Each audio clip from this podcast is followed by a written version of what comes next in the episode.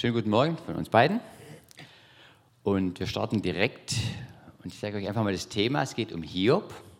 Allerdings in Hiob in der Form nicht nur Hiob selber, sondern wie gehen Menschen um, die das, was Hiob erlebt hat, erleben.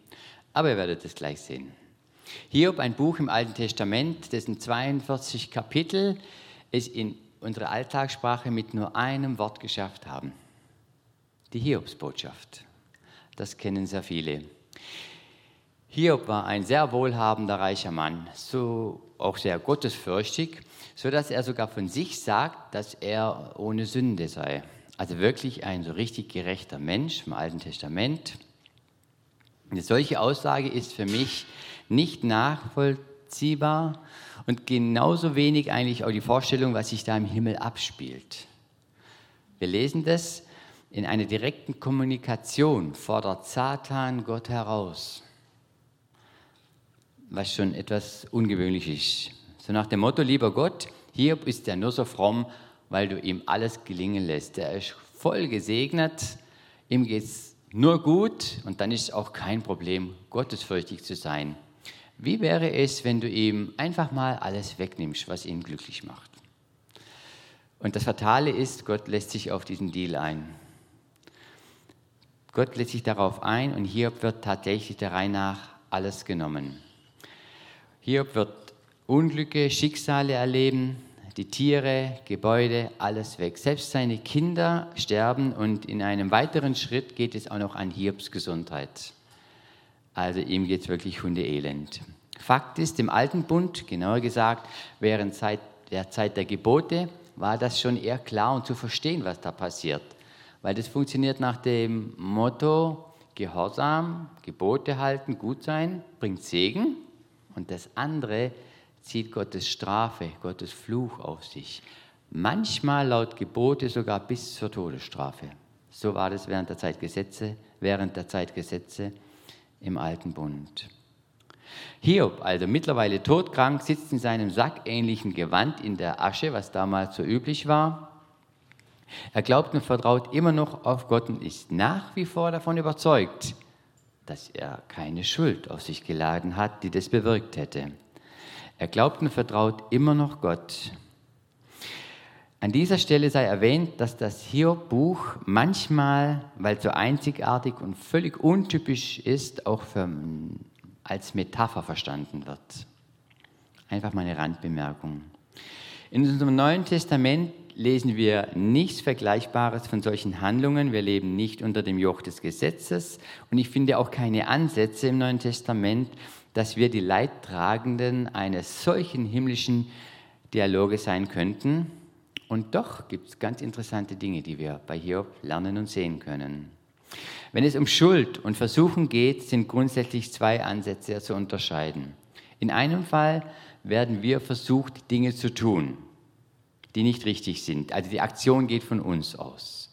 Und da lesen wir dann in Jakobus 1, Vers 13, doch wenn jemand in Versuchung gerät, Böses zu tun, soll er nicht sagen, es ist Gott, der mich in Versuchung führt. Denn so wenig Gott selbst zu etwas Bösem verführt werden kann, so wenig verführt er seinerseits jemand dazu. Im anderen Fall hält es sich so, dass Schicksalsschläge, Sorgen oder Nöte, also Einflüsse oder Umstände von außen, ja auf uns einwirken. Also die Aktion geht nicht von uns aus, sondern es sind Dinge, die mit uns gemacht werden, möchte ich mal so sagen. Und hier bleibt uns darauf zu vertrauen, was wir in Hebräer 2, Vers 18 lesen. Da heißt es nämlich, und weil er Jesus selbst gelitten hat und Versuchungen ausgesetzt war, kann er denen helfen, die ebenfalls Versuchungen ausgesetzt sind. Jürgen, ich denke, man könnte deine Situation und das, was du durchlebt und erlitten hast, ebenfalls als eine Versuchung sehen, die so auf dich eingewirkt hat. Und du möchtest uns einfach mal kurz sagen, was mit dir und deiner Familie so vor fünf Jahren geschehen ist. Ja, es war im Juni 2016, das sind jetzt bald sechs Jahre, ähm, da bin ich beim Badmintonspielen umgeknickt, habe mir den Außenknöchel gebrochen und Das Fatale war, aus dieser eher harmlosen Sportverletzung hat sich eine nekrotisierende Fasziitis gebildet. Das ist eine aggressive Art von Blutvergiftung und da stirbt relativ schnell dann auch Gewebe unter der Haut ab. Ähm, das hat dazu geführt, dass ich mich drei Tage später bereits ähm, in lebensbedrohlichem Zustand auf der Intensivstation wiedergefunden habe. Ähm, ich wurde dann in das künstliche Koma verlegt Multiorganversagen hat sich eingestellt und ich hätte diese Nacht schon fast nicht überlebt. Es musste dann direkt in dieser Nacht schon mein Bein bis oben abgenommen werden, weil das konnte man dann zu dem Zeitpunkt auch schon nicht mehr retten.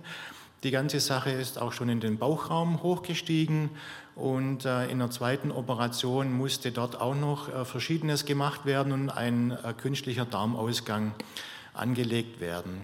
So nach circa fünf Tagen, so circa einer Woche, wurde ich langsam aus dem künstlichen Koma wieder zurückgeholt. Und als ich zum ersten Mal meine Frau wieder wahrgenommen habe, habe ich zu ihr diesen einen Satz gesagt, ich weiß genau, wer du bist, aber ich kann dich nicht sehen. Seit diesem Tag war bzw. bin ich blind, also komplett blind, also komplett dunkel. Und ähm, es war für uns unsere Familie, wir haben zwei Kinder, die jetzt im Moment 12 und 13 sind. Ähm, eine wirklich schwierige Situation, weil wir ja über Nacht sozusagen mit dem Tod konfrontiert worden sind. Aber man muss auch sagen, in dieser schwierigen Zeit äh, war für uns ganz akut und auch jetzt die ganze Zeit war für uns und ist für uns ähm, von großer Bedeutung, dass es wirklich Menschen gab, die uns von Anfang an unterstützt haben und begleitet haben. Ja, Menschen, die einen unterstützen und begleiten. Da hören wir jetzt noch einiges dazu. Das gab es übrigens auch schon bei Hiob. Es ist wichtig, dass in solchen Situationen Menschen da sind.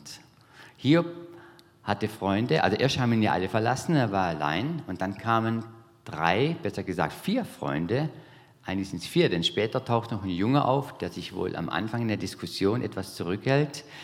Aber diese vier Freunde, die stehen ihm bei in dem unermesslichen Leid, was Hiob da erlebt hat. Die sind vorbildlich, würde ich mal sagen, weil die Freunde haben also vieles ganz richtig gemacht. Sie hatten sich zu ihm gesetzt und eine Woche waren sie nur anwesend und haben geschwiegen, vermutlich ihn versorgt eine Woche geschwiegen, ohne einen Kommentar abzugeben. Nun, was soll man vielleicht auch schon sagen angesichts dieser Katastrophe, diesen unermesslichen Leides, das Hiob da erlebt hatte? Welche Worte können einen Menschen da überhaupt trösten? Was soll man da tun? Dein Besitz, seine Kinder, Gesundheit, seine menschliche Gestalt durch seine Krankheit, selbst die war zerstört. Wie gut wenn man Freunde hat, die einfach kommen und da sind. Einfach da sein und zuhören. Bei dir, Jürgen, da ging es mir auch manchmal so. Ich war an dem Abend dabei, als wir Badminton spielen waren und habe das alles live miterlebt. Da sein, zuhören, ganz am Anfang, quasi so als ein Resonanzkörper fungieren für das Weinen, das innerliche Schreien, manchmal auch etwas laut, ein Klagen, fassungsloses Stammeln oder auch einfach nur Schweigen und Dasein. In, in vergleichbarer Weise wurde auch bei dir, Jürgen, von einer Sekunde auf der andere der Boden unter den Füßen weggezogen. Und wie erlebst du denn die Menschen in deinem Umfeld? Wie war das so bei dir, wenn du da versuchst, mal das zu beschreiben? Ja, ich lag da auf der Intensivstation, bewegungsunfähig und war, also am Anfang durch diesen Nervenschaden war ich auch vom Hals abwärts dann auch äh, bewegungsunfähig. Ähm, ich lag da und ähm, ich war am Anfang auch wirklich zu schwach, um, um lange Gespräche zu führen, aber es hat einen deutlichen Unterschied gemacht, einfach nicht allein zu sein. Wenn Menschen zu Besuch gekommen sind, ähm, war das einfach gut zu wissen, es ist einfach jemand da. Ich war phasenweise für mich ähm, unmöglich zu sprechen, weil ich über weite Strecken auch einen Beatmungsschlauch im Hals hatte. Und von daher waren so praktische Dinge ähm, für mich sehr, sehr wertvoll und ich kann mir vorstellen, auch für meinen Besuch. Ich habe sehr viel geschwitzt, das war Sommer und ähm, ein kühler Waschlappen auf meiner schweißüberströmten Stirn, das hat wirklich gut getan. Dann, ähm, wenn eine körperliche Nähe da war, also einfach die Hand halten zwischen all den Schläuchen, Kabeln, Verbänden über den ganzen Körper, ähm, hat doch auch eine gewisse Nähe, ähm, Nähe ähm, vermittelt oder erzeugt, auch ohne Worte, da musste dann auch nichts geredet werden. Dann äh, ein Besuch war, ähm, ich hatte eine Phase, wo ich starke Albträume hatte auf der Intensivstation, als mein Besuch zu mir gesagt hat, ich bin einfach da, ich passe auf dich auf, äh, versuch dich zu entspannen, äh, wenn du es schaffst, versuch mal ein bisschen zu schlafen. Da war auch nichts mit Reden, aber einfach da sein. Und ich konnte einfach, ähm, einfach versuchen, einfach zu sagen, ich versuche jetzt mal abzuschalten, ein bisschen zu entspannen, da ist jemand da, der passt auf mich auf. Dann äh, waren so Ansätze, dass Menschen mich ermutigt haben, einfach auch ähm, meine Schmerzen, meine Klagen auch wirklich rauszulassen, auch Tränen rauszulassen, auch Texte in dieser Richtung waren auch hilfreich. Und ermutigend. Und auch wenn Menschen angeboten haben, mit mir zu beten. Ich war einfach schwach und hatte auch Fragen und manche Zweifel auch in dieser Zeit. Ähm, da war ein stellvertretendes Gebet, ähm, wenn jemand mit mir zu Gott gebetet hat, wirklich auch sehr hilfreich. Ähm, Dinge, die dann, wo ich gemerkt habe, wo so eine gewisse Hilflosigkeit auch war, ähm, wenn so, so Parolen wie die Hoffnung nicht aufgeben und so weiter, hat bei mir dann eher so das Gegenteil bewirkt, weil das hat mir meine hoffnungslose Lage eher noch mehr bewusst gemacht. Aber anders war es, ähm, als ich den Wunsch meiner Frau wahrgenommen habe, ähm, durchzuhalten, dran zu bleiben, weil der Wunsch war, dass ich wieder nach Hause komme, früher oder später. Äh, dann hat sich das mit meinem Wunsch verbunden, das war nämlich meiner auch, weil ich ähm, das Ziel hatte, wirklich in der Familie wieder präsent zu sein, weil ich wusste, das ist auch wichtig und war mir auch wichtig für meine Frauen, auch für die Kinder, auch irgendwann wieder da sein zu können. Du hast es gerade schon angesprochen, so gewisse Parolen, Dinge, wo Leute sowas gesagt haben und man merkt wahrscheinlich Schweigen, weiß nicht, wie das euch geht, aber das auszuhalten ist viel schwieriger. Also einfacher fällt mir reden. Eine Weile ging das auch bei den Freunden gut, aber irgendwann haben sie mit Hiob diskutiert. Ein paar Stunden, ein paar Tage, aber dann, also ich bin ein lösungsorientierter Mensch, schon beruflich und auch sonst so, wenn ich was erlebe, ein Problem, was sehe, dann weiß ich, und das ist mein Job, meine Aufgabe, eine Lösung zu finden. Und nicht helfen oder nicht erklären zu können, fühlt sich für mich gar nicht gut an. Ich bin da auch überfordert als lösungsorientiert der Mensch und manchmal, wie am Anfang bei dir, nur zuzusehen und nichts machen zu können, es ist schlimm, es ist furchtbar für mich gewesen. Und dann umschleicht mich auch so das Gefühl, ähm, lieber Gott, jetzt ist doch genug. Also jetzt müsste man irgendwie mal wieder nach vorne schauen. Irgendwie muss doch mal wieder Licht am Horizont sein. Man kann jetzt nicht da sitzen und sagen, das kann nicht sein dass jetzt blind ist, irgendwie muss doch mal wieder Licht reinkommen, irgendwas muss jetzt passieren, wir müssen irgendwas machen. Und genauso war es dabei hier. Die Freunde haben gesagt nach der Woche, also irgendeine Lösung, irgendwas war hier. Wir müssen jetzt mal darüber reden. Irgendwo muss Schuld, Sünde, Versagen im Spiel sein. Irgendwas hast du wohl angestellt.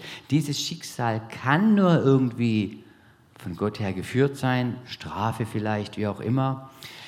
Und dann fangen sie an, mit ihm zu reden. Deine Reden von Unschuld Hiob führt nicht weiter.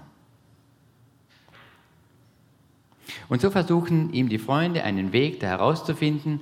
Und ich verstehe sogar diese Freunde, die wirklich so richtig Ursachen oder lösungsorientiert sagen, irgendwas müssen wir jetzt mal tun. Nur in da sitzen und schweigen, das kann nicht sein. Und da, Jürgen, erlebtest du ja doch wohl Parallelen zum Handeln der Freunde Hiobs. Und die Frage ist, waren Worte vielleicht zu viel, wie gut sie auch gemeint waren? So Erklärungsversuche, Lösungsvorschläge oder auch so Glaubensanalysen. Erkläre oder erzähl doch mal, wie weit du das so erlebt hast, durchlebt hast. Ja, ich möchte so anfangen und äh, sagen, ich habe höchsten Respekt äh, vor Menschen, die in so einer Extremsituation wirklich zu Besuch kommen und da sind. Und äh, bin da auch immer von wirklich guten Absichten ausgegangen, die sicherlich auch da waren. Und trotzdem war es so, dass auch gut gemeinte Worte manchmal komplett das Gegenteil bewirken können. Und da möchte ich kurz ein paar kleine Episoden erzählen dazu. Ähm, wir haben immer wieder auch Menschen Mut gemacht, die einen starken Glauben haben. Und da war ein gut gemeinter ähm, Hinweis darauf, dass ja ein Glaube ja, ein Glaube ja nur so groß sein muss wie ein Senfkorn, um wirklich Großes zu bewirken. Also es war gut gemeint, aber wenn ich bete und dann das Erwünschte und Erbetene doch nicht passiert, dann bleibe ich mit meinen Fragen zurück.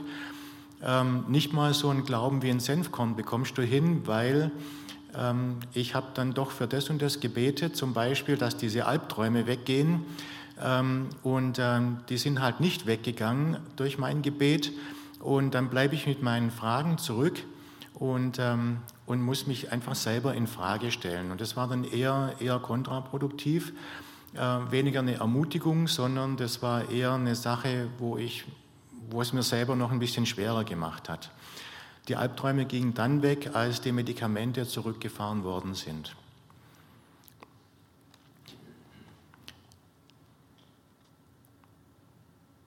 Ja, dann sind mir Menschen begegnet, die, die davon überzeugt sind und das von Jesaja 53 und dem ersten Petrusbrief ableiten, äh, wo es heißt, dass Jesus ja alles ans Kreuz getragen hat, inklusive Krankheit und Schmerz und Leiden und so weiter. Und daraus abgeleitet wird, dass früher oder später alle Christen auch körperlich äh, gesund werden. Es ist schon vollbracht, ich muss das nur noch im Glauben annehmen.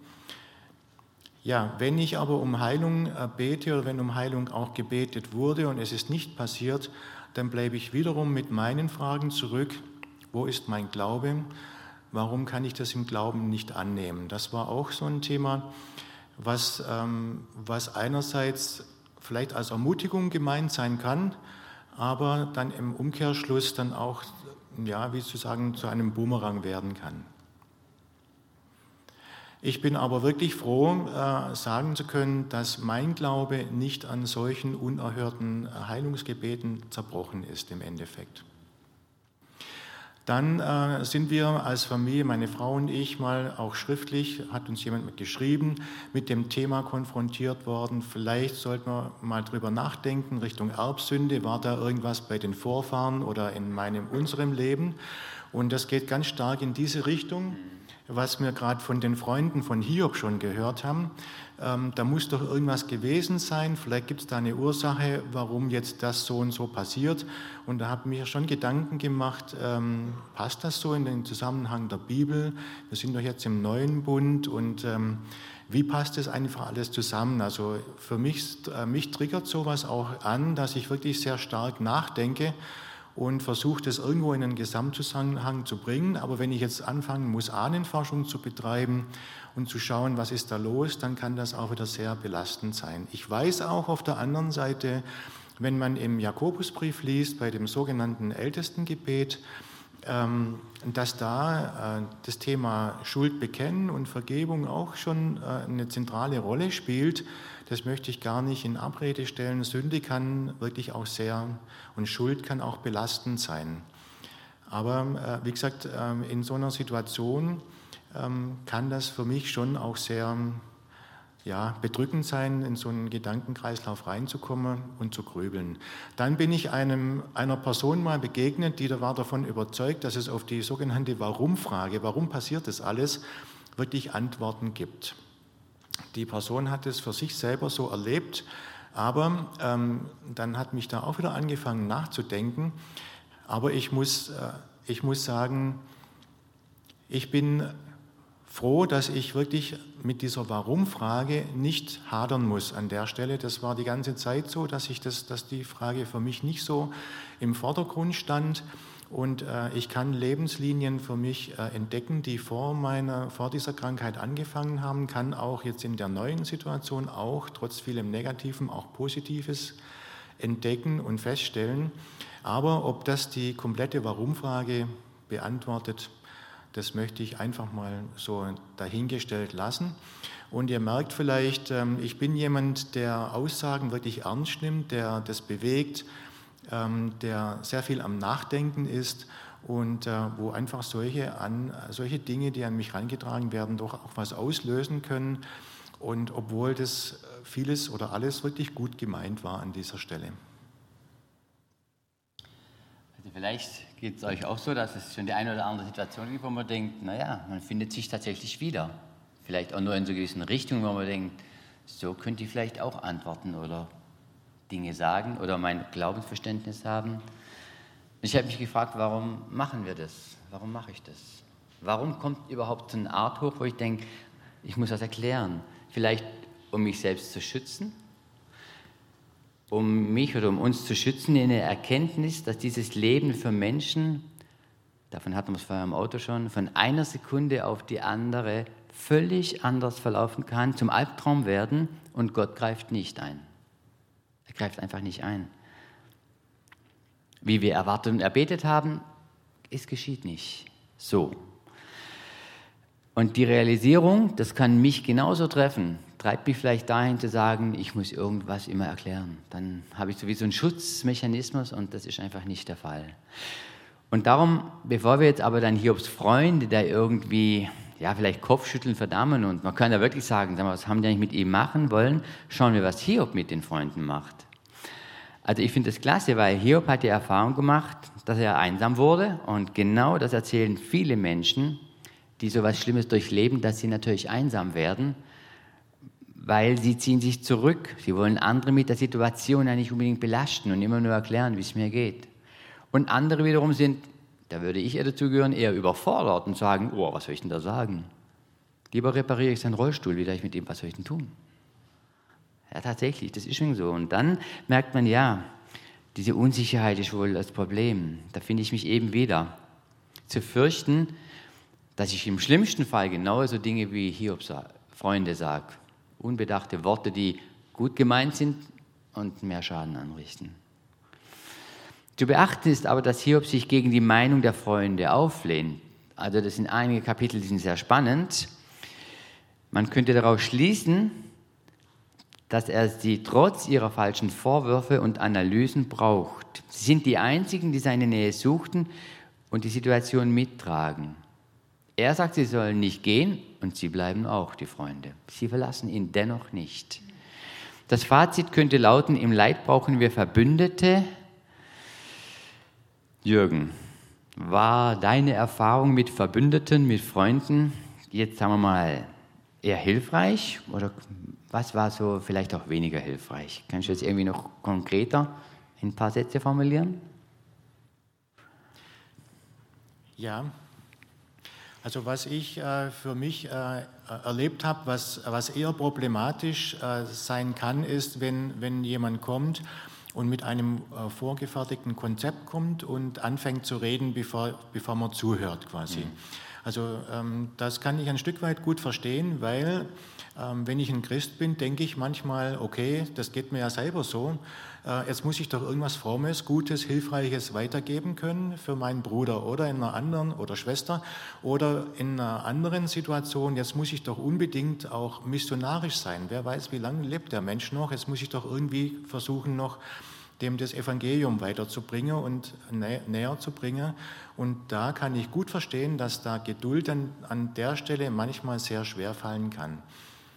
Genau, was dann natürlich auch, aber ich glaube, das verstehen die meisten von uns, dass so Standardfloskeln, ja, das wird schon wieder und Kopf hoch, ja, auch eher mehr von Hilflosigkeit zeugt, aber nicht so richtig hilfreich ist. Und äh, ich merke aber auch, selbst ich, der solche Tiefen wirklich durchlebt hat, merke ich auch jetzt in solchen Situationen, dass auch ich selber äh, aufpassen muss, da nicht die gleichen Fehler zu machen. Ich glaube, das ist wirklich menschlich und, ähm, und ich kann mich da auch ganz gut reinversetzen an der Stelle. Also hilfreich. Hilfreich ist aus meiner Sicht wirklich ähm, Kontakt anzubieten, das Signal, hör mal zu, ich bin da, ich bin nicht allein oder du bist nicht allein. Und wenn, und wenn man dann merkt, wirklich ähm, ein ehrliches Interesse ist da, dann möchte ich uns alle auch gerne ermutigen, wenn wir ein ehrliches Interesse haben und es auch spürbar wird, äh, dann wiegen aus meiner Erfahrung Fehler, die man macht, die auch ich mache, dann nicht so schwer, wenn ich merke, das ist kein Pflichtbesuch, sondern da ist wirklich ein ehrliches Interesse da. Dann ähm, finde ich es einfach schön, wenn, wenn, wenn, einfach, wenn man zuhören kann erstmal und versuchen kann zu verstehen, wie geht es meinem Gegenüber und ähm, wie, äh, was braucht er denn jetzt im Moment gerade? Braucht er ein Wort oder braucht er einfach nur eine ganz praktische Hilfe jetzt im Moment? dann ist es wirklich gut. Und äh, ich glaube, da sind wir auch sehr unterschiedlich. Das ähm, darf ich auch oder durfte ich auch lernen, wirklich Schwäche zuzulassen, auch gemeinsam weinen zu können und das Gegenüber hält das wirklich aus. Ähm, einfach die Trauer zuzulassen, das ist äh, oft auch sehr hilfreich. Dann habe ich es auch so erlebt äh, im Lauf meiner, ich war ja ein, dreiviertel Jahre in Intensivstationen, Krankenhaus, Reha unterwegs und hatte dann auch an verschiedenen Stationen Kontakt mit Klinikseelsorgern. Und das war wirklich dann auch gut, äh, zu verschiedenen Phasen da auch im Gespräch zu sein, gerade auch zum Thema Abhängigkeitsverhältnis. Ich war ja abhängig auch vom, vom Pflegepersonal. Darf ich dann auch mal Kritik äußern oder, oder muss ich immer den Mund halten? Solche Themen haben wir da auch besprochen. Oder dann auch so die Perspektive, als es dann Richtung Ende ging, dann auch wieder nach Hause. Ähm, wie kann so ein neues Leben, so eine neue Lebenssituation zu Hause dann auch wieder aussehen? Da einfach regelmäßige Gespräche, dann auch seelsorgerliche Gespräche, wo man gemeinsam überlegt hat, wie geht man mit dieser neuen Situation um, das war, war dann wirklich auch sehr hilfreich. Das bezieht sich jetzt dann auf die neue Lebenssituation ja. zu Hause. Mhm.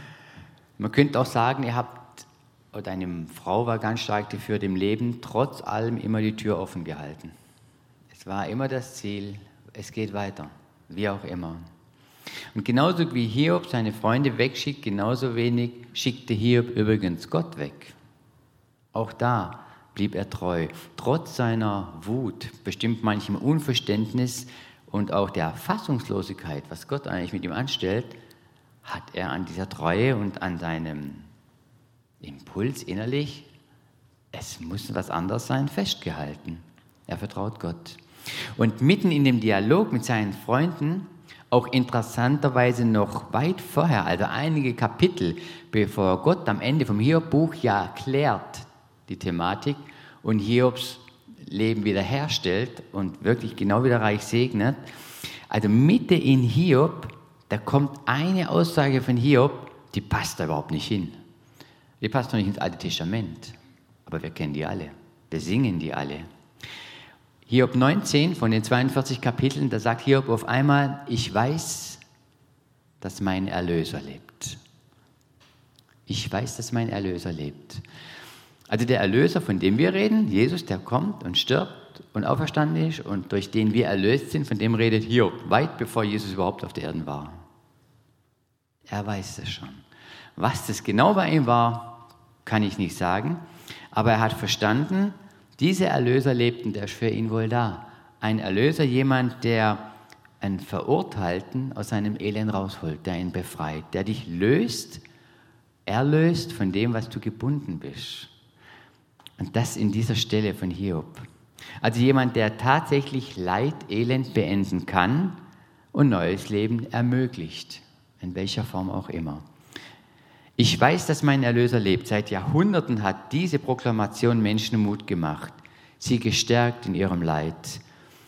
Nach dem Wissen, diese totgeweihte Erde mit allen Katastrophen, wie sie Jürgen oder viele Menschen, auch Freunde von uns, wo wir gestern waren, mit Krebs, Krankheit oder Corona, was auch immer, mit allem, was wir durchleben, diese, ja, wie soll man sagen, totgeweihte Erde hat nicht das letzte Wort. Ich weiß, dass mein Erlöser lebt und ihr könnt mir erzählen, was ihr wollt. Ich werde ihn mit meinen eigenen Augen sehen. Ist das überhaupt real? Das hört sich ja richtig gut immer an als Christ. Oder hört sich das nur so super an, ähm, solange es uns einfach nicht ganz so schlecht geht? Dann singe ich das Lied herrlich gern. Ich weiß noch, als wir das erste Mal mit dir wieder ein Lied gesungen haben, das Lobpreislied, wo du dann gesungen hast, ich liebe dich, danke dir mehr wie zuvor. Dem Lobpreislied Lobe den Herrn, meine ich irgendwie. Es ist beeindruckend, was ich dir sagen kann. Aber ist es normal? Es gibt ja genügend Leute mit genügend negativ bis dramatischen Erfahrungen, die aufgrund von ihrem Leben den Glauben noch auf Null runterfahren, um nicht zu sagen an den Nagel hängen und sagen Tschüss. Also so automatisch geht es mit dem Erlöser lebt nicht immer. Und hier fasziniert mich hier ganz besonders. Jürgen hat jedenfalls den Glauben behalten, dann wären wir heute nicht hier. Eindeutig. Aber du hast ja auch ganz schön Kapriolen erlebt in deinem Glauben. Das war ja wahrscheinlich nicht immer nur so schön alles. Ich weiß, dass mein Erlöser lebt. Es gab vielleicht auch Zeiten, wo du ein Stück weit offline warst. Möchtest du uns darüber auch noch ein paar Dinge sagen?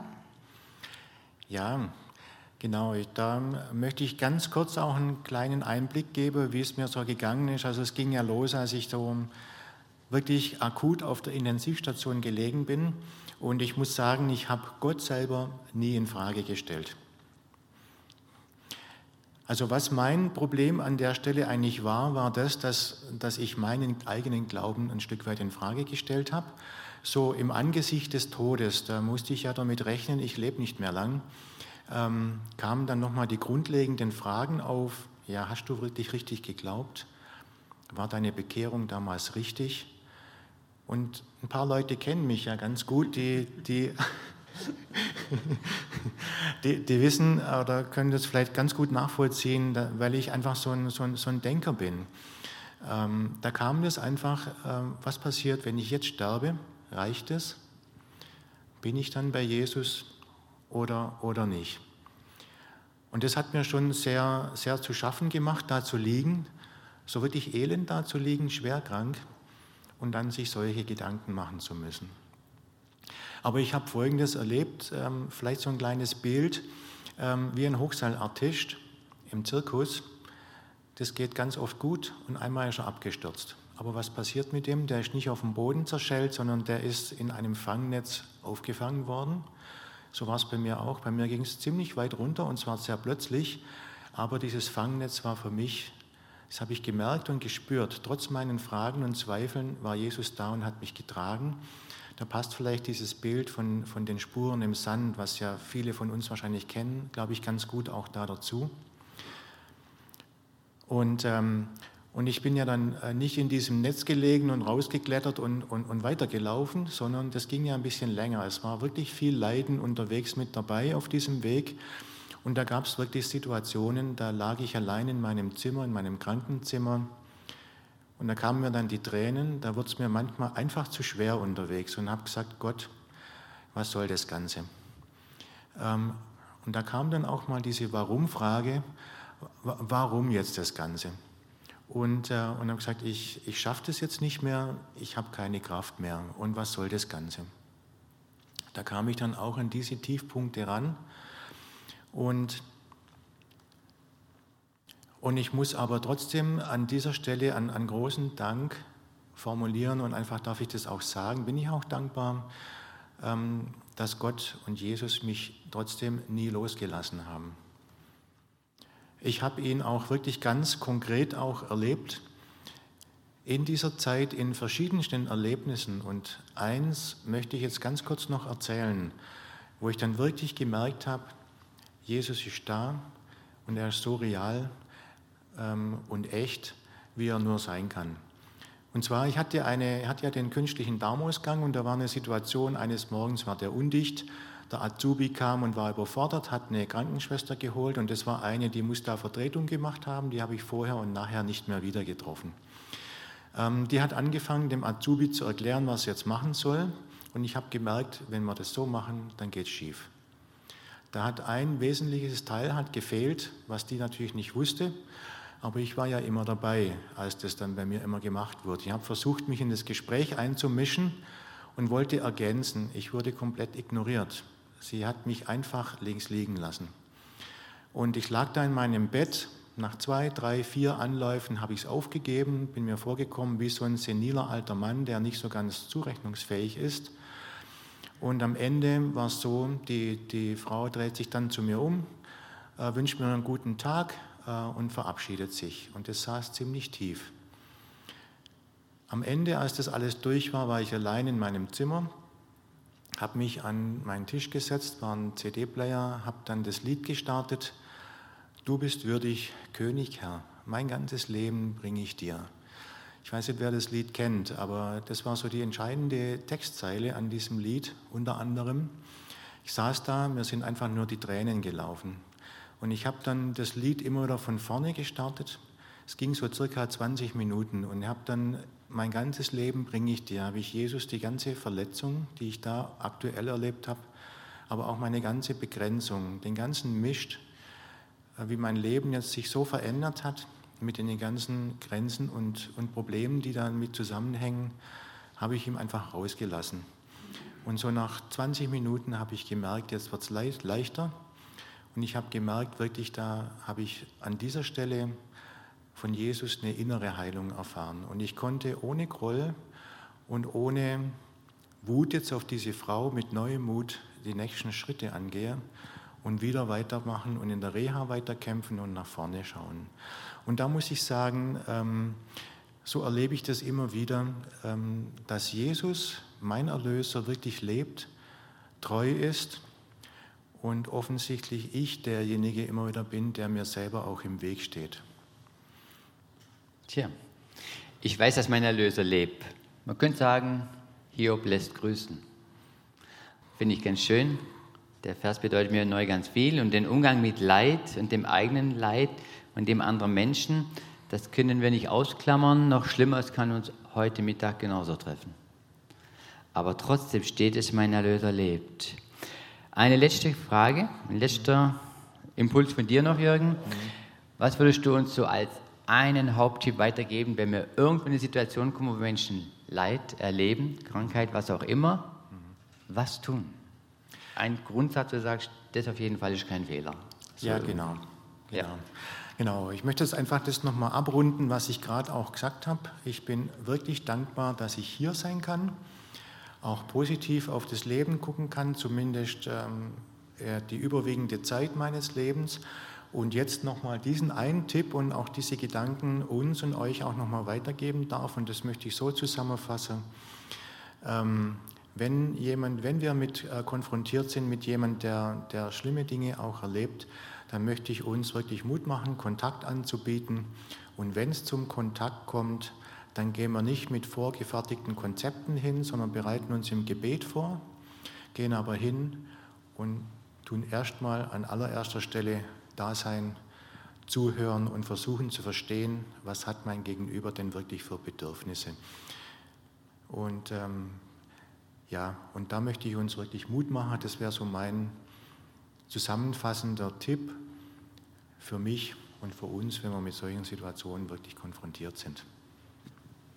Und da möchte ich jetzt an der Stelle Amen sagen.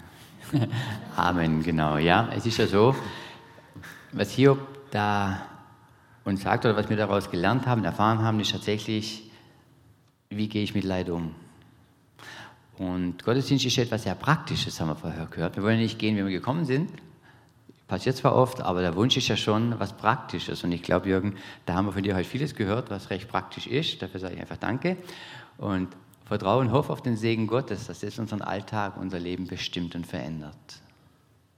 Und diesen Gott, der so lebt und trotzdem Geduld mit umgeht, ist allen Grund, ihn zu loben und zu preisen. Und darum haben wir gesagt, wollen wir jetzt den Lobpreis haben.